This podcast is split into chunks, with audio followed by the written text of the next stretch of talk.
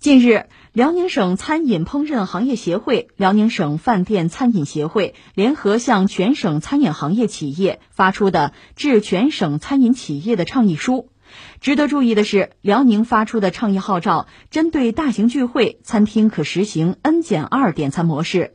也就是十位进餐客人只能点八个人的菜，不足的时候适当增加菜品，合理搭配，科学用餐，不攀比消费，不暴饮暴食，确保顾客吃好的同时，从源头杜绝浪费。此前，湖北武汉、河南信阳、湖北咸宁等地的餐饮行业协会也曾发出 N 减一点餐模式。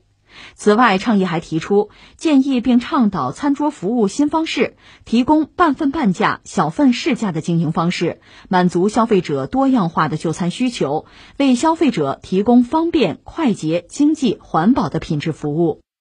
杜绝舌尖上的浪费，它确实是这几天的热词儿，更是个好词儿。可就是这好词儿好精啊，总有人想往歪处念。刚才主持人提到了湖北武汉、河南信阳，还有湖北的咸宁这些地方，餐饮行业协会他们倡导 N 减一点餐模式，什么意思呢？就是说十个人就餐只能点九个人的菜品。那这种点餐形式，它确实得到了不少舆论的广泛赞同，很多媒体都报道了。但是没过两天，就跟做算术题一样，这辽宁人家要 N 减二了，堪称升级版的点餐模式。你细琢磨一下吧，你说他是不是有点拍脑袋的嫌疑呢？那这么说的话，那两个人就餐是不是就不用点菜？我消费者到饭店就餐的饭量不但取决于人数，还跟你菜品的量有多大、男女比例，还有每个人的饭量等等这些因素恐怕是有关系。如果说照你这 N 减二点餐模式再升级到 N 减三、N 减四、N 减五、N 减六，再减下去，恐怕真的会有人吃不饱啊，只能在旁边干看着。大伙还别觉得奇怪。这馊招它也传染，就在这两天，湖南长沙也有饭店推出了怪招，叫什么叫称体重点餐？什么意思呢？就说食客你进饭店之前，你先称体重，然后呢，根据食物的热量配比啊，再配比一下菜单来进行点餐。这店家给出的理由是为了倡议杜绝浪费，健康点餐。说起来，这些奇招还真是有点体重心肠，是吧？它不是语重心长。乍一听，你确实没什么恶意，但是个体饭量的大小跟体重恐怕没什么必然联系吧？你这样的营销行为多少有点无厘头，甚至是旁门左道吧？恐怕不仅会让吃饭的人没有吃饭的心情，也浪费了公共流量。不管你是什么 N 减二点餐模式，还是称体重点餐，都会给人脱离实际啊、哗众取宠的感觉，而且你缺乏可操作性，让杜绝舌尖上的浪费啊这样的行动多少有点跑偏了吧？都成了搞形式、走过场，这股歪风咱必须坚决的刹住，否则还指不定会出现什么阴招怪招呢。第二，杜绝舌尖上的浪费，需要的是脚踏实地的去干。民为国基，谷为民命。尽管我们国家的粮食连年丰收，但我们依然要念好节约的经。今年全球新冠疫情带来的影响，也给我们敲响了警钟。一粥一饭，当思来之不易。无论是丰是欠。珍惜粮食，节约粮食，恐怕都没有休止符。任何时候，这根弦儿咱都不能放松。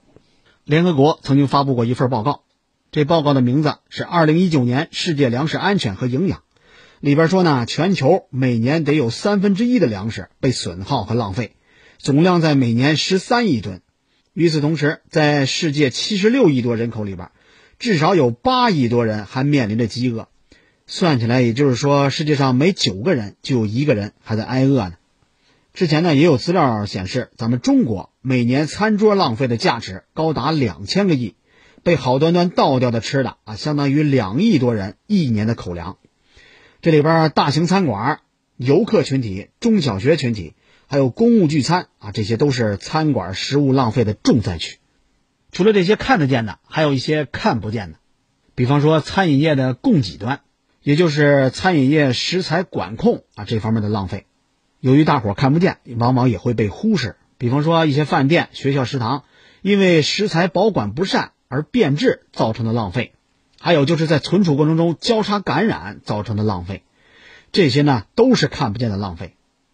虽然这些看不见的浪费没有像看得见的浪费那样有各式各样非常详尽的调查数据，但是咱们的新闻没少报道。应该说呢，反餐饮浪费，各地已经倡导了不少年，但是非常遗憾，不少地方依然是外甥打灯笼照旧。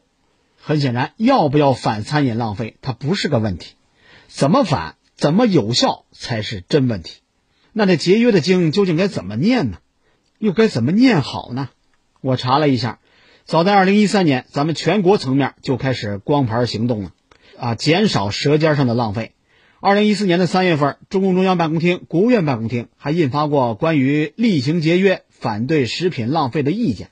这里边提出呢，要杜绝公务活动用餐浪费，推进单位食堂节俭用餐，等等等等。今年呢，可以说又掀起了热潮。要说最近这全国各地很多地方呢，行业协会人家确实行动起来了。刚才咱们也提到了，但是行业协会它毕竟是属于民间的社团组织，它没有什么行政的强制力。你单单倡议，它又是柔性的规范，缺乏刚性的执行力。事实上，过去一些行业协会，它就没少发出过各种的倡议，名目繁多的这种文明餐饮的消费倡议。可要命的是，结局殊途同归，大同小异。不是说做两张皮啊，就是因为倡议银样蜡枪头，观赏性有余，实用性不足。可以说，餐饮浪费它既是消费文化的陋习，又属于不文明的行为习惯。如果要规范，光靠不具有强制力的柔性倡导，那显然不行，势单力薄，必须辅之以完善的立法，加以刚性的强制约束。放眼世界，放眼全球。很多国家都在通过立法来遏制粮食浪费，比方说，二零一六年的二月份，法国国会就曾经通过一项法案，禁止超市扔掉或者是销毁没有卖出去的食物。如果你超市有相应的剩余，那必须把它捐赠给当地的慈善机构或者是食物银行。当然，人家也是也是有激励政策和鼓励政策的，比方说，超市和慈善机构你签订协议之后呢，还能够获得税收减免。就是你捐赠品价值百分之六十的税收减免，法国的立法也产生了连锁反应，像后来的意大利、日本啊等等一些国家也相继出台了相关的法案。那全球正在兴起反对食物浪费的立法浪潮。俗话说“他山之石也可以攻玉”，那咱们中国也可以借鉴一下他们的做法。你柔性倡导也好，刚性立法也罢，润物无声的同向舆论环境其实也不可或缺。真正让人忧心的啊，还有眼下一些非常火爆的吃播主播，他基于商业的目的，动不动就以挑战超长食量来博取眼球。我吃的多啊，看我多能吃啊，以来吸引流量。比方说最近央视曝光的大胃王吃播浪费严重等等等等。如果我们不出重拳来清除这些网络的牛皮癣，那我们反餐饮浪费的举措就很有可能事半功倍，或者说是无功而返。我们的努力成果就有可能东边打鱼西边放生。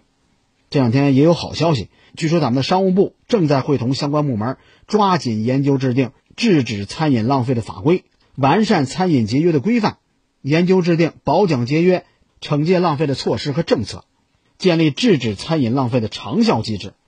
那我们也希望早一天看到咱们软硬并举、刚柔相济的组合拳来升威、来发力。